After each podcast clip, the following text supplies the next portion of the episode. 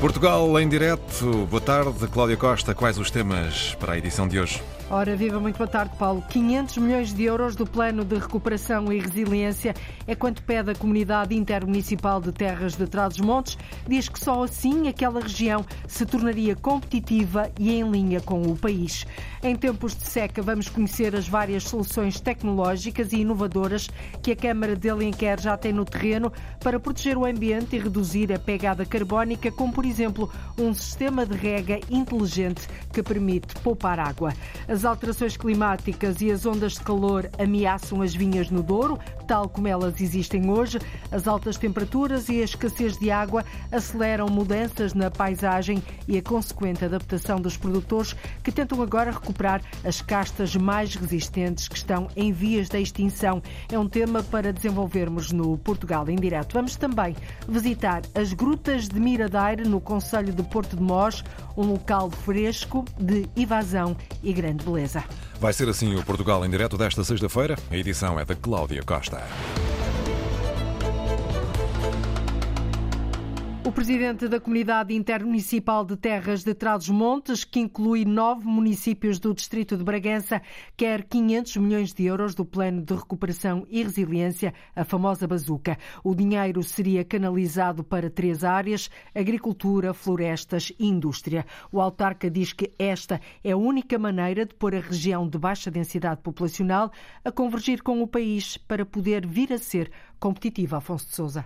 É um plano estratégico que a região precisa para, de uma vez por todas, inverter a tendência de despovoamento galopante e de afastamento dos níveis económicos do resto do país. Nós temos que ter um plano de ação, chamem-lhe Trás-Montes 2030, mas direcionado fundamentalmente para agricultura, floresta e indústria. Para quê? Para criarmos o valor e criarmos postos de trabalho e fixarmos gente no território e trazer gente para o território. Jorge Fidalgo adianta uma verba de 500 milhões de euros para estes três setores, a investir até 2030, com gestão direta da Comunidade Intermunicipal Terras de Trás-os-Montes. Porque tem que haver aqui uma representatividade política para poder negociar diretamente com o Governo esses 500 milhões de euros, que são apenas 1,3% não é nada, é uma gotinha do PRR e do PT 2030. O presidente da CIM e também da Câmara de Vimioso acrescenta que esta é a única forma da região poder vir a ser competitiva e compromete-se a apresentar resultados daqui a sete anos. Jorge Fidalgo diz que os nove municípios que compõem a CIM estão preparados para gerir bem essa verba porque conhecem melhor do que ninguém as necessidades da região. Assim, o Governo queira. E estamos disponíveis para liderar isso. Esteja o Governo disponível para disponibilizar numa primeira fase essa verba para nós iniciarmos o projeto. E vamos ver que no final da execução desse projeto, e não são precisos muitos anos, vamos ver os resultados desse projeto e o resultado de todos estes quadros comunitários de apoios em termos de competitividade e desenvolvimento económico. Declarações de Jorge Fidalgo à margem de uma conferência em Macedo Cavaleiros, a primeira de uma série de audições que os dois deputados do Partido Socialista por Bragança irão realizar, escutando os diversos agentes da região em diversas áreas durante um ano. 500 milhões de euros para tornar as terras de Trás-os-Montes em linha com o resto do país. Os autarcas do Alto Minho também querem mais investimento do governo no Nutrir, um centro de investigação do setor agroalimentar liderado pelo Politécnico de Viana, a Universidade de Trás-os-Montes e Alto Douro e a Universidade de Compostela. Por agora, o setor do vinho tem sido a grande prioridade deste centro, mas é preciso também investir, Lourdes Dias, no apoio aos produtores de carne. O Centro de Apoio ao Setor Agroalimentar, o Nutrir, foi criado no Alto Minho há um ano e meio e tem sido fundamental na ajuda aos produtores de vinho da região. O centro reúne investigadores das universidades de Trás-os-Montes e Santiago de Compostela, também do Politécnico de Viana do Castelo, que, em estreita ligação com os produtores, ajudam a valorizar os vinhos da região. Um setor que tem crescido nos últimos anos. Agora, diz o presidente da Comunidade Intermunicipal do Minho, Manuel Batista, é preciso investir na transferência de conhecimento para o setor da carne, sobretudo ajudar a valorizar as raças autóctones olhando para o trabalho que está a ser feito, olhando para a ambição que o trabalho tem, olhando já para os resultados que em pouco mais de um ano foi possível colocar em cima do terreno, eh, nós precisamos de colaboração. E a colaboração passará eh, por apoio ao investimento eh, que é necessário fazer do ponto de vista estrutural, material, por exemplo, esta questão da resposta ao agroalimentar passará pela construção de um novo matadouro há um matador em Monção, velho, desqualificado, sem condições de trabalho, de um novo matador em Monção para responder a todo o Alto Minho. Eh, e, portanto, precisamos de investimento material. Manuel Batista diz que, com a transferência de conhecimento do Nutrir para os produtores de carne, pode criar-se uma economia nova e mais rica. Ainda ontem tivemos, ao final do dia, a oportunidade, com a equipa do Nutrir, ir até ao cimo da montanha, aqui em Melgaço, a Branda da Abeleira, para perceber o trabalho que já está a ser feito pelos produtores. Mas eles precisam de mais.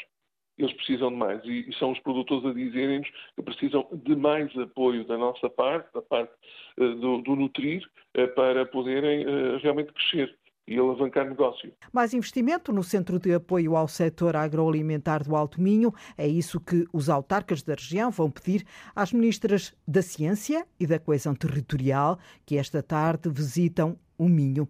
Os autarcas querem mais bolseiros no Nutrir. Precisamos realmente de eh, ser capazes de atrair investigadores, atrair mais massa crítica, para além das três doutorandas que já temos, doutoradas que já temos, mais massa crítica para o território, para que este trabalho de investigação, este trabalho de transferência, este trabalho de apoio ao nosso tecido empresarial na área do agroalimentar seja eficaz e, porventura, um projeto piloto e um projeto de relevância no país eh, com, com resultados importantes para o Alto Minho.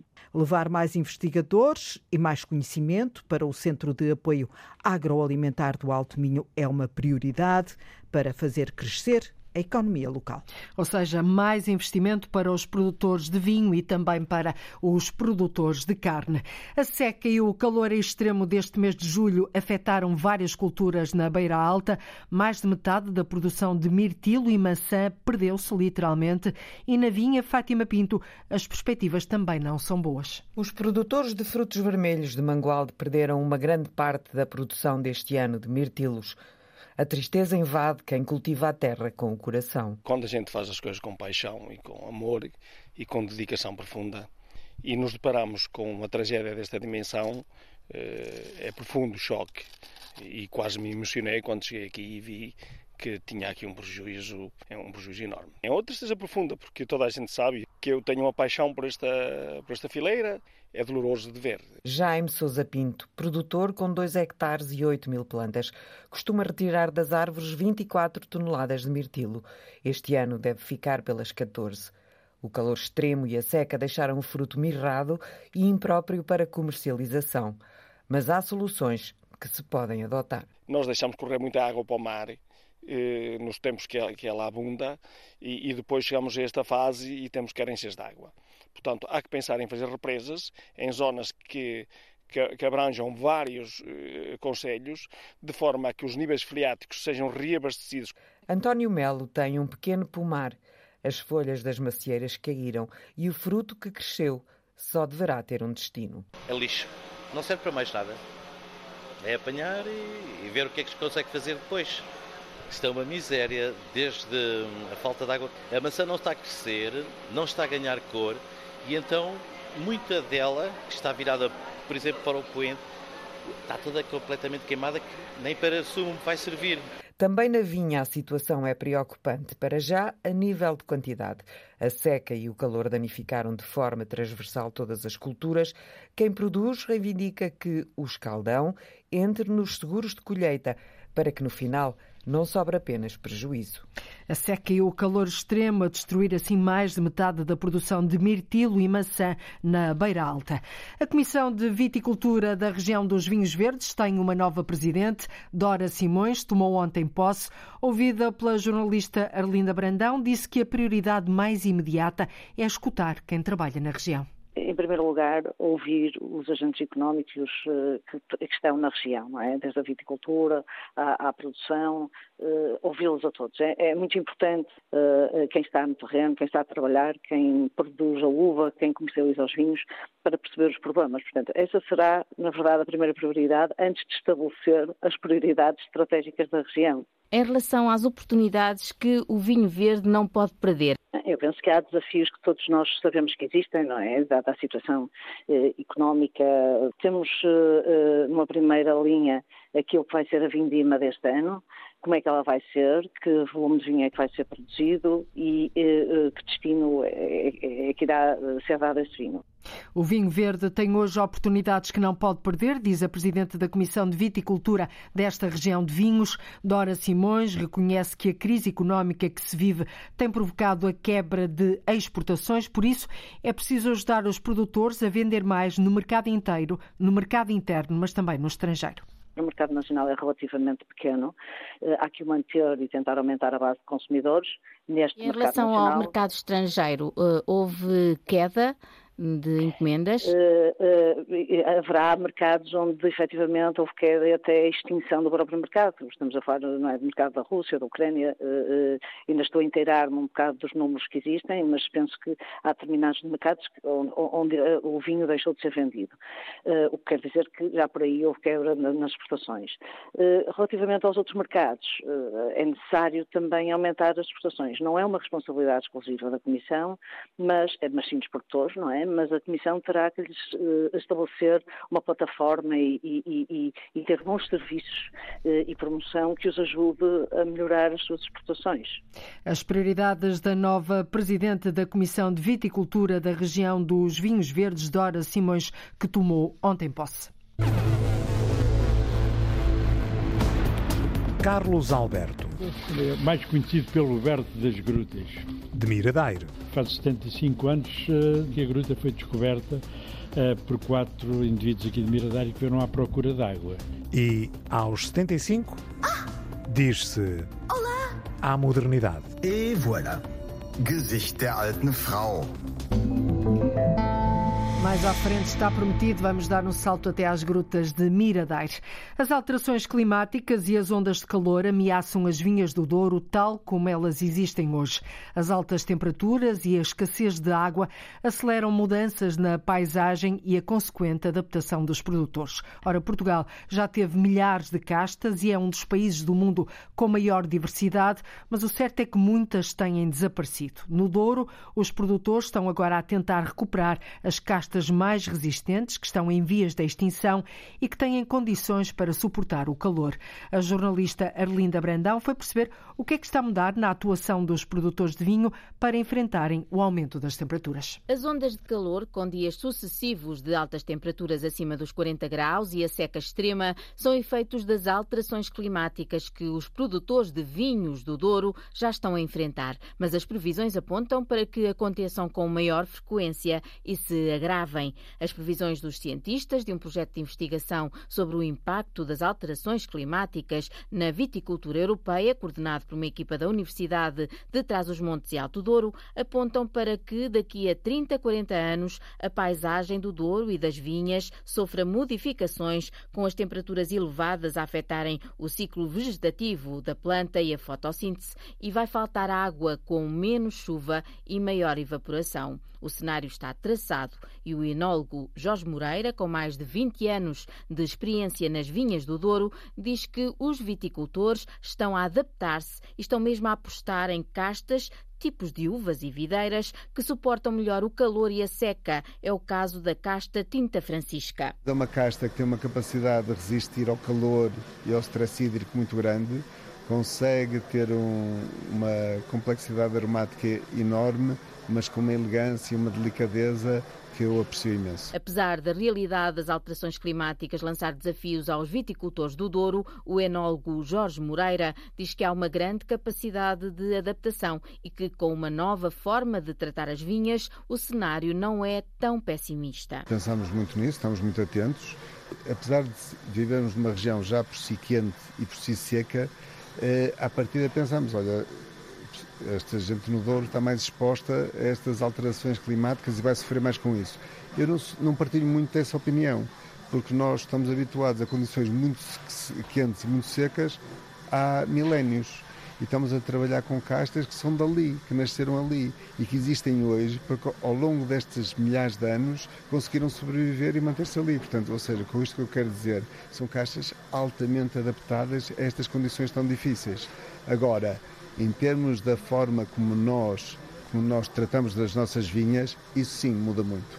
Nós, no passado, quando eu comecei a trabalhar ah, em 96, no final dos anos 90, nós eh, tínhamos muito, uma preocupação muito grande de ter pouco vigor nas plantas para ter maturações melhores. Neste momento é o contrário, nós tentamos induzir e promover o máximo de vigor nas plantas para lhe dar uma estrutura suficientemente forte para aguentar com as situações tão difíceis que, que sabemos que as nossas plantas vão ter no, no verão.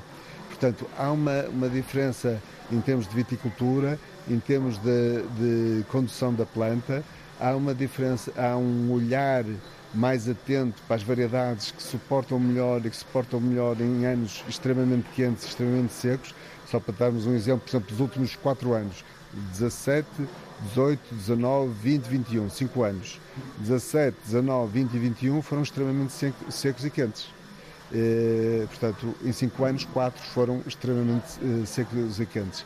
E, portanto, nós não podemos ignorar esta, esta circunstância, mas, como disse anteriormente, acho que é mais uma, uma questão de adaptar-nos a estas condições mais extremas, mas não propriamente temos que procurar, por exemplo, castas noutras regiões, porque eu acho que não há nenhuma região do mundo tenha castas tão preparadas para lidar com o calor e com o stress hídrico como as nossas. Os produtores de vinhos do Douro estão a acompanhar a mudança do clima com o aquecimento global e os impactos nas vinhas. Para enfrentarem a situação, procuram recuperar castas variedades de uvas que resistam mais ao calor e à falta de água. É disso que vamos falar mais em detalhe daqui a pouco.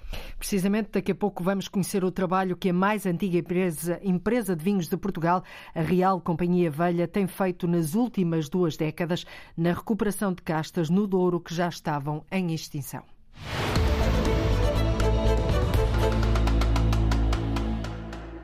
Na vila de Alenquer há várias soluções tecnológicas e inovadoras para proteger o ambiente e reduzir a pegada carbónica. Através do projeto Green Lab, a Câmara Municipal instalou um sistema inteligente que faz a gestão da rega do jardim de acordo com a umidade do terreno, a previsão meteorológica e utiliza a água do rio. Mas este é apenas um exemplo, porque há mais, João Ramalhinho. Pela defesa do ambiente e descarbonização, o município de Alenquer implementou várias soluções tecnológicas que vão permitir, por exemplo, poupar nos recursos hídricos. Para isso, um sistema de rega inteligente já a funcionar no Parque Vaz Monteiro e no Jardim das Águas, como explica Paulo Franco, vereador do Planeamento e Estratégia de Políticas Ambientais da Câmara Municipal de Alenquer. Numa primeira fase vai ver a capacidade de umidade que o terreno tem e se for necessário uh, água, portanto a rega,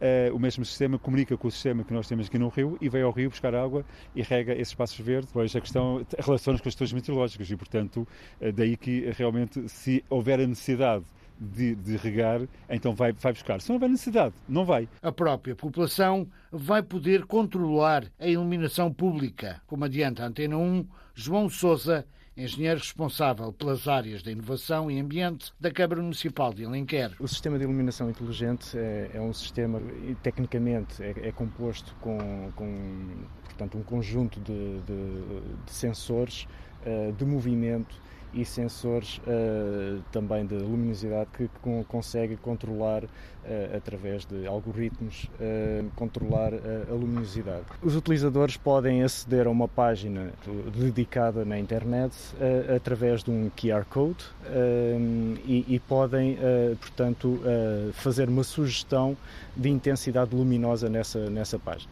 Se, portanto, um dado utilizador não está contente com, com a iluminação, com a intensidade luminosa num, num dado local, pode fazer então essa sugestão. Claro que o sistema está preparado para, para evitar abusos, nomeadamente através de bloqueios de, de IP, de tentativas consecutivas, VPNs, etc, etc. Um sistema de iluminação inteligente com poupanças significativas no consumo de energia sublinha o vereador Paulo Franco. Se não existir pessoas, a incidência eh, da luz é diminuída e, portanto, a poupança de que, da luz está aqui intrinsecamente ligada. A própria substituição do sistema das luminárias por, por, por LED, por exemplo, dá-nos uma, uma, poupança de cerca de 62%. Estamos a falar de uma poupança de cerca de 5 mil euros ao ano em termos de sistema de, de, de iluminação. Uh, ao diminuir a intensidade da luz, estamos também a proteger os próprios insetos que estão em volta das próprias luminárias. Portanto, de um ponto de vista ambiental e um ponto de vista, neste caso concreto, eh, da, da fauna destes insetos, também é um aspecto positivo a realçar. O projeto Green Lab abrangeu também a área da mobilidade. Dentro do tema da mobilidade foi a aquisição de um conjunto de bicicletas elétricas que neste momento estão aqui localizadas junto ao posto, de turismo.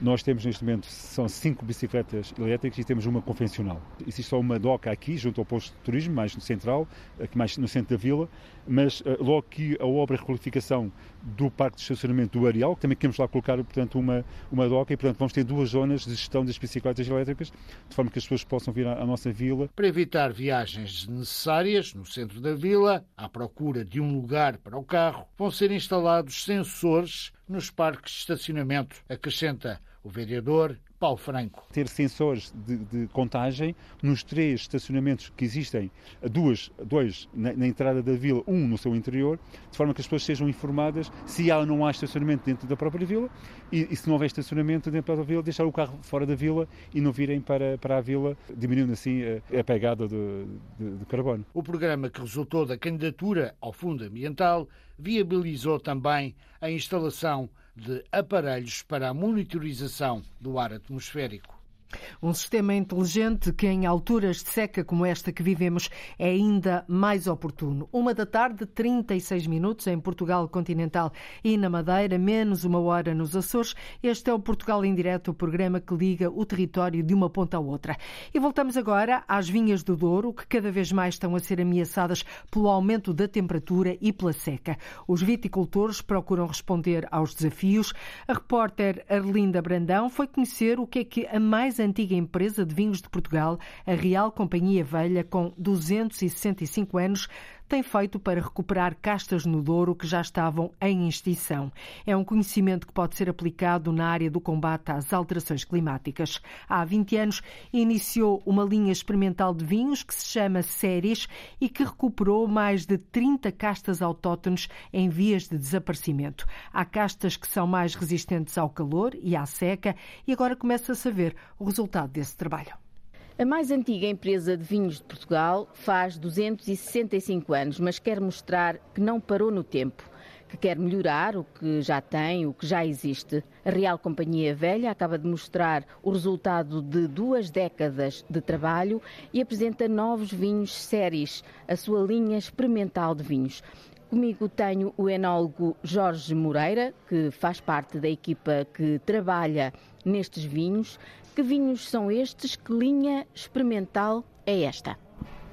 Eh, realmente nós vivemos no Douro, que é uma, eh, dizemos que é das regiões do mundo com maior diversidade de castas e é normal numa vinha velha de Douro encontrar 20 ou 30 castas diferentes. Temos mais de 100 castas uh, no Douro, mas na realidade, se nós formos olhar para as nossas vinhas, nos últimos anos começamos a afunilar e só desde os anos 80 plantamos praticamente só 5. E se calhar nos últimos 10 anos só plantamos duas. E, portanto, nós sentimos na Real Companhia Velha, por um lado, que estamos a perder um património enorme desta diversidade de castas que, que temos no Douro, mas que não estávamos a utilizar.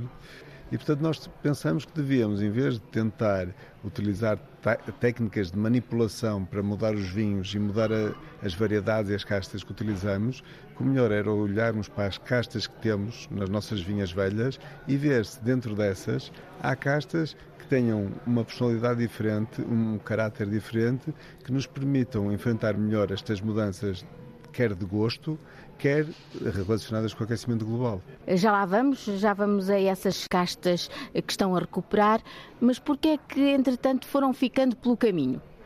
Elas foram ficando pelo caminho porque ou são menos produtivas, ou, mais, ou são mais sensíveis às doenças, ou também não tinham as características que eram indicadas, que eram vistas como as características fundamentais de qualidade no passado, que podem não ser verdadeiramente as, as importantes hoje. Uh, por exemplo, a cor era importantíssima há 20 anos atrás, hoje não é assim tão importante.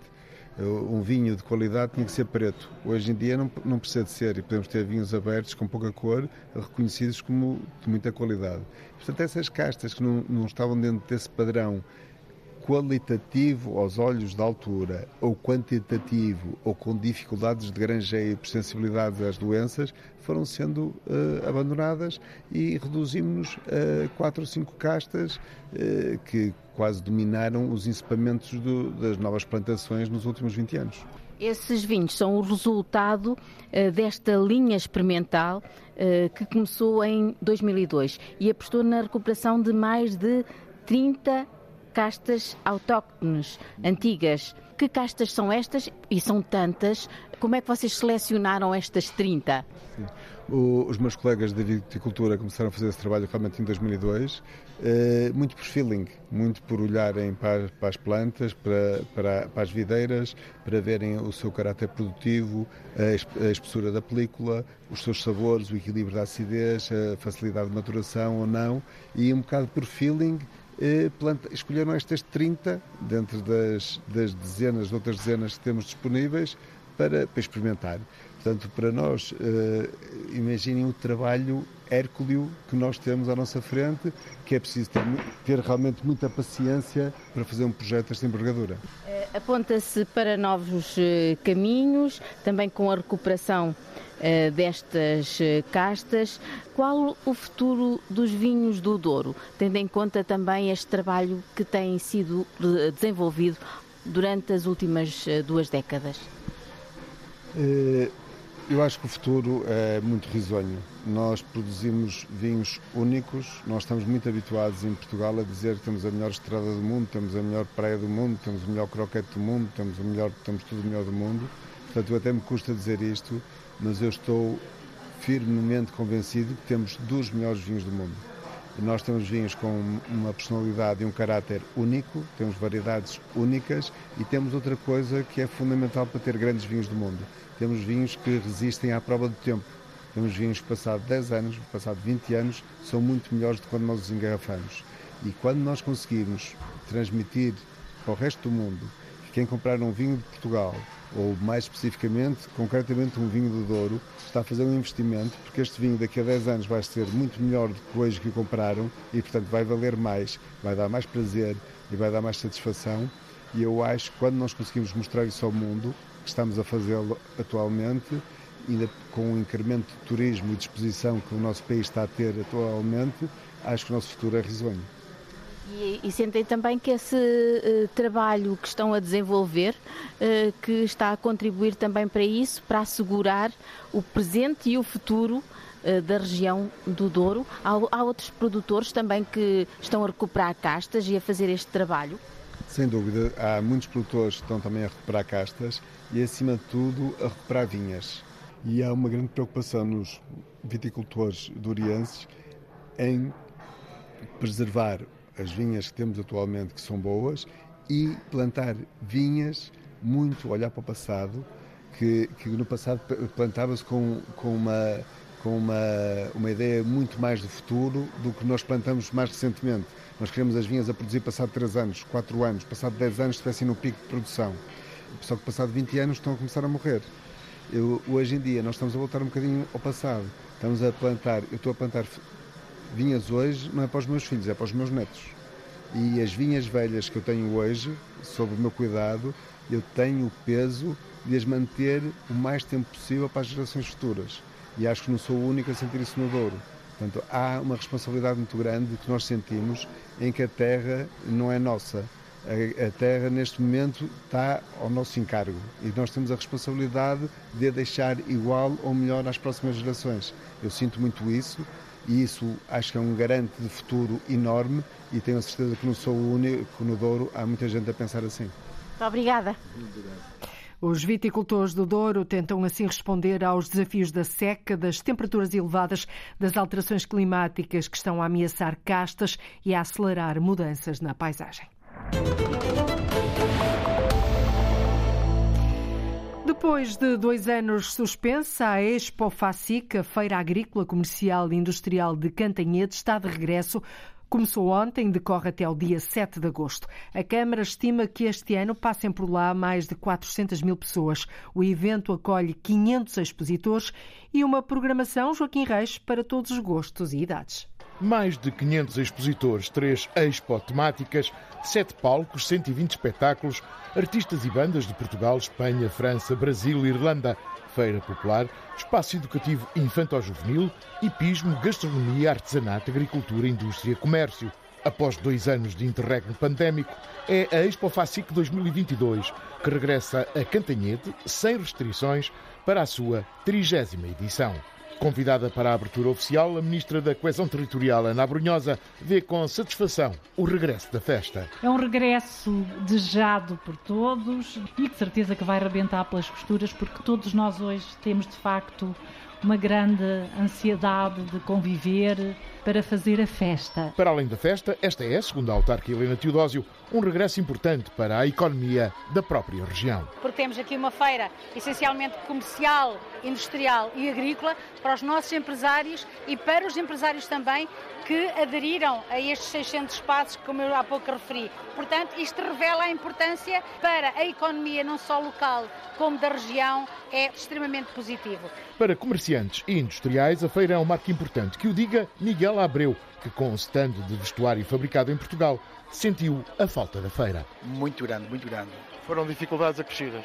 Completamente. Perceber sempre. Devido à pandemia, tivemos dois anos parados e estamos com uma boa expectativa que isto vai correr bem, não é? Presidente da Adega Cooperativa de Cantanhede, Vítor Damião, o regresso de um certame importante. Um local de negócio, um local de convívio, um local para receber os nossos clientes, os nossos distribuidores, os nossos consumidores. Portanto, procuramos fazer aqui um intercâmbio com toda a gente relacionada com a Adega Cantanhede. No stand de motociclos Pit Store 223, Ana Nunes é o exemplo de como a feira é economicamente importante. Nós ainda só abrimos já um, uma, duas horas e já vendemos três veículos, por isso já está a começar bem. A exemplo de muita outra gente, três amigas sentadas num banco jardinado são a prova de que a Expo FACIC é a festa que fazia falta. Então não é a mesma distração.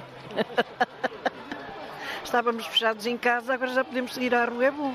Estão, mas graças a Deus já cá estão. Mas a ver se a gente vai levar isto outra vez, não voltar para trás, voltar é sempre em frente agora. É bom a feira voltar.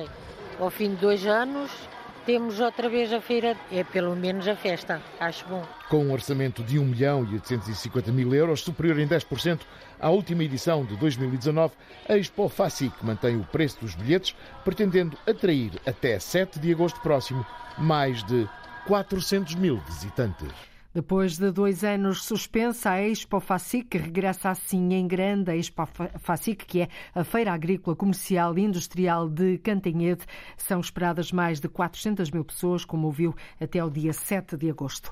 As grutas de Miradeira, no Conselho de Porto Mós, lançaram uma aplicação de suporte à visita àquele monumento natural que funciona como audioguia, mas não só.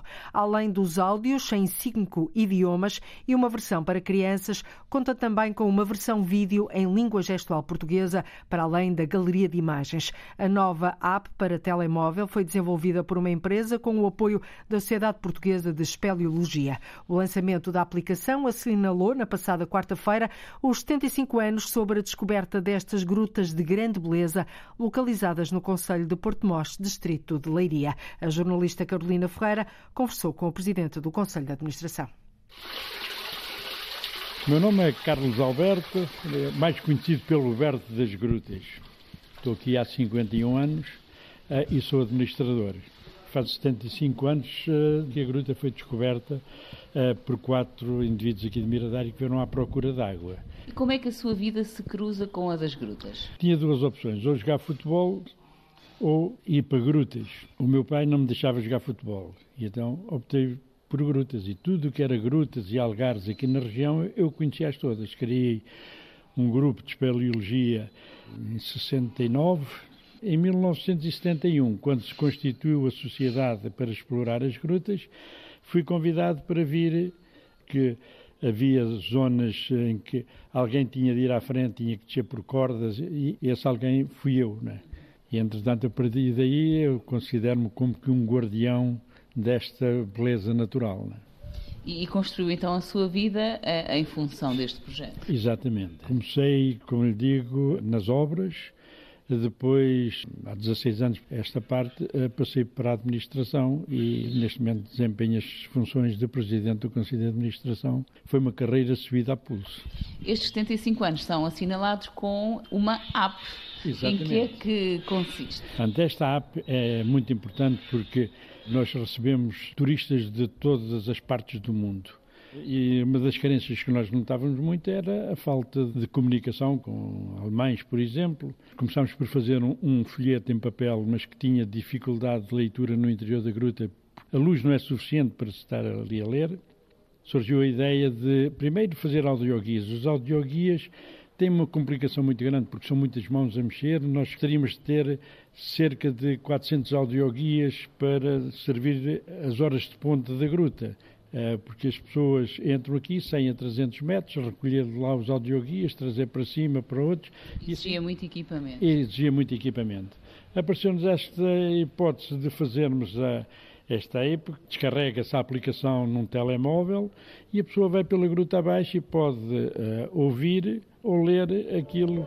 Quero dar-lhe as boas-vindas a um dos locais mais extraordinários que pode visitar em Portugal. Nós temos 26 pontos ao longo da gruta. Eh, quando chegar ao ponto 10, eh, carrega o ponto 10, eh, selecionou a língua que quer ouvir. Nós, nesta fase inicial, vamos ter o português, o inglês, o francês, o espanhol, o alemão, a linguagem gestual e a linguagem infantil, porque temos muitas visitas de escola. Dar uma linguagem mais condizente com os infantis. Que corrente de ar vem a ser esta? Ah! Olá! E voilà. Gesicht der alten Frau. Falta saber como é que tem estado aqui o movimento nesta retoma depois de confinamentos. Tem sido bastante animador. Os primeiros quatro meses do ano nós tivemos um acréscimo de dois dígitos em relação ao período homólogo de 2019, antes da pandemia. O mês de maio foi praticamente igual. O mês de junho e julho reflete-se um pouco o problema da, da inflação uh, vinda da guerra e não só, mas estamos ligeiramente abaixo de 2019 mas os indicadores são de que o mês de agosto, continuando como está o mês de julho, o mês de agosto vai ser praticamente igual ao período uh, antes da pandemia. Portanto, 2020 e 2021 abaixo, não é? Sim, sim. Exatamente. O pior ano de todos, desde que a gruta está aberta ao público, foi o 2020. O ano passado, 2021, já tivemos 95 eh, mil visitantes. Antes tínhamos 145 mil este ano uh, esperamos atingir uh, também os 145 mil ou muito próximo disso. Para terminar, então, gostava que nos explicasse que outros projetos têm na calha. Estamos a iniciar a Casa do Conhecimento é um espaço que hum, irá albergar uh, exposições diversas e com, acompanhadas cientificamente pela Sociedade Portuguesa de Espeleologia, que é o nosso parceiro desde a primeira hora. Vamos fazer uma parceria com a Ordem de, dos Biólogos para termos uh, os conteúdos bem organizados para a pessoa que visita a gruta, antes de entrar na gruta, ou porque está à espera, ou porque vem acompanhar outras pessoas. Em princípio, nós vamos, não, vai ser uma entrada livre, em que a pessoa vai circular por aquele espaço, vai circular em cima de um gradil para que se veja os lapiais, portanto, a, a rocha nua que existe aqui na, na, no maciço calcário extremenho e penso que vai ser uma mais-valia uh, aqui para o, nosso, para o nosso empreendimento. Fica esta fresca sugestão, as Grutas de Miradeira, no Conselho de Porto Mós, um local fresco de invasão, de grande beleza e agora mais fácil de visitar. O reitor da Universidade da Madeira quer criar uma escola internacional de turismo. Para isso, Silvio Fernandes pretende fazer uma parceria com o governo regional que envolva também a escola hoteleira, um estabelecimento de ensino que regressa para a alçada pública. Marco António Souza. O turismo assume um peso fundamental na economia madeirense, situação que leva o reitor da Universidade da Madeira a lançar um desafio. Silvio Fernandes quer criar uma escola internacional de turismo. Com essa ideia de a Universidade da Madeira eh, vir a estabelecer uh, um, e a criar uma escola internacional de turismo. E, e, para isso é necessário uma parceria estratégica com o Governo Regional. O reitor da UMA quer com a nova escola reforçar a oferta formativa na área. A Universidade da Madeira vê com bons olhos uma parceria que possa também incluir eh, aquele projeto que a Universidade tem no sentido de eh, aumentar a, a formação eh, ao nível da do turismo, mas uma formação que venha a ter uma expansão eh, no sentido de ser uma área de referência nacional e internacional. A partir de setembro, o Governo Regional passa a ficar com a escola hoteleira sob a sua alçada. Silvio Fernandes vê nesta alteração uma boa oportunidade. É necessário uma parceria estratégica com o Governo Regional. Eh, pode ser uma solução que, numa parte, não de todo, numa parte tem essa contribuição. Eu, eu considero que a, a ligação eh, da universidade a esta, a esta estrutura, não na sua totalidade, na parte que for possível, eh, e também a uma outra escola de nível internacional eh, que se possa associar a nós, contribuirá para nós criarmos na Universidade da Madeira, na Madeira, uma escola internacional que seja uma escola de referência. O reitor da Universidade da Madeira quer melhorar a oferta formativa na área do turismo na região. O projeto para a criação desta Escola Internacional de Turismo poderá envolver a escola hoteleira. O turismo tem um peso bastante relevante na economia da região madeirense, um facto que leva assim o reitor da Universidade da Madeira a lançar este desafio. E terminamos em festa. Dois anos depois, saem hoje à rua as festas da praia na Ilha Terceira, nos Açores. São dez dias de animação com música, performance e gastronomia. O cortejo de abertura contudo, esse só decorre amanhã, é um desfile sobre o mundo antigo e as sete maravilhas. Oriana Barcelos. Os festejos começam hoje, mas o cortejo principal das festas da praia só amanhã. Às 10 da noite, as ruas da Praia da Vitória enchem-se com as histórias do mundo antigo e com as Sete Maravilhas, um tema escolhido há dois anos, antes da pandemia que interrompeu todas as celebrações. Parece que estava a, a prever um bocadinho que precisaríamos de vida, cor, alegria e também história que é muito importante porque sem ela a gente não, não chegaríamos até aqui. Vasco Lima, diretor artístico das Festas da Praia. Quatro carros alegóricos e uma centena de figurantes vão desfilar entre a Rua de Jesus e a Avenida Álvaro Martins Homem para contar a história das civilizações. A minha ideia foi abrir um bocadinho os horizontes da cidade e desligar um bocadinho eh, da sua própria história e dando também abrindo aquela porta de, para conhecer a história do mundo uh, e aquilo que nos trouxe até cá. Uh, e achei que as Sete Maravilhas, passando por várias civilizações, seria uma, uma forma interessante também, uh, em conjunto com a arte e com a beleza e com toda aquela aquele brilho que tem o cortejo de abertura, passar uma mensagem. Música, artesanato, teatro, desporto e espetáculos tauromáquicos compõem o cartaz, que é também um cartão de visita do Conselho e da Ilha Terceira. A praia oferece mar, oferece uh, boa gastronomia, oferece espetáculo, oferece tudo para uma, para uma, uma boa semana de férias. Hoje atua Plutónio no palco principal. Esta semana ouvem-se ainda nomes como Marisa, Bárbara Tinoco, Ciro, Neni e Luís Trigacheiro. E a partir de hoje há festas da praia na Ilha Terceira, nos Açores. São 10 dias de animação, com tudo a que tem direito.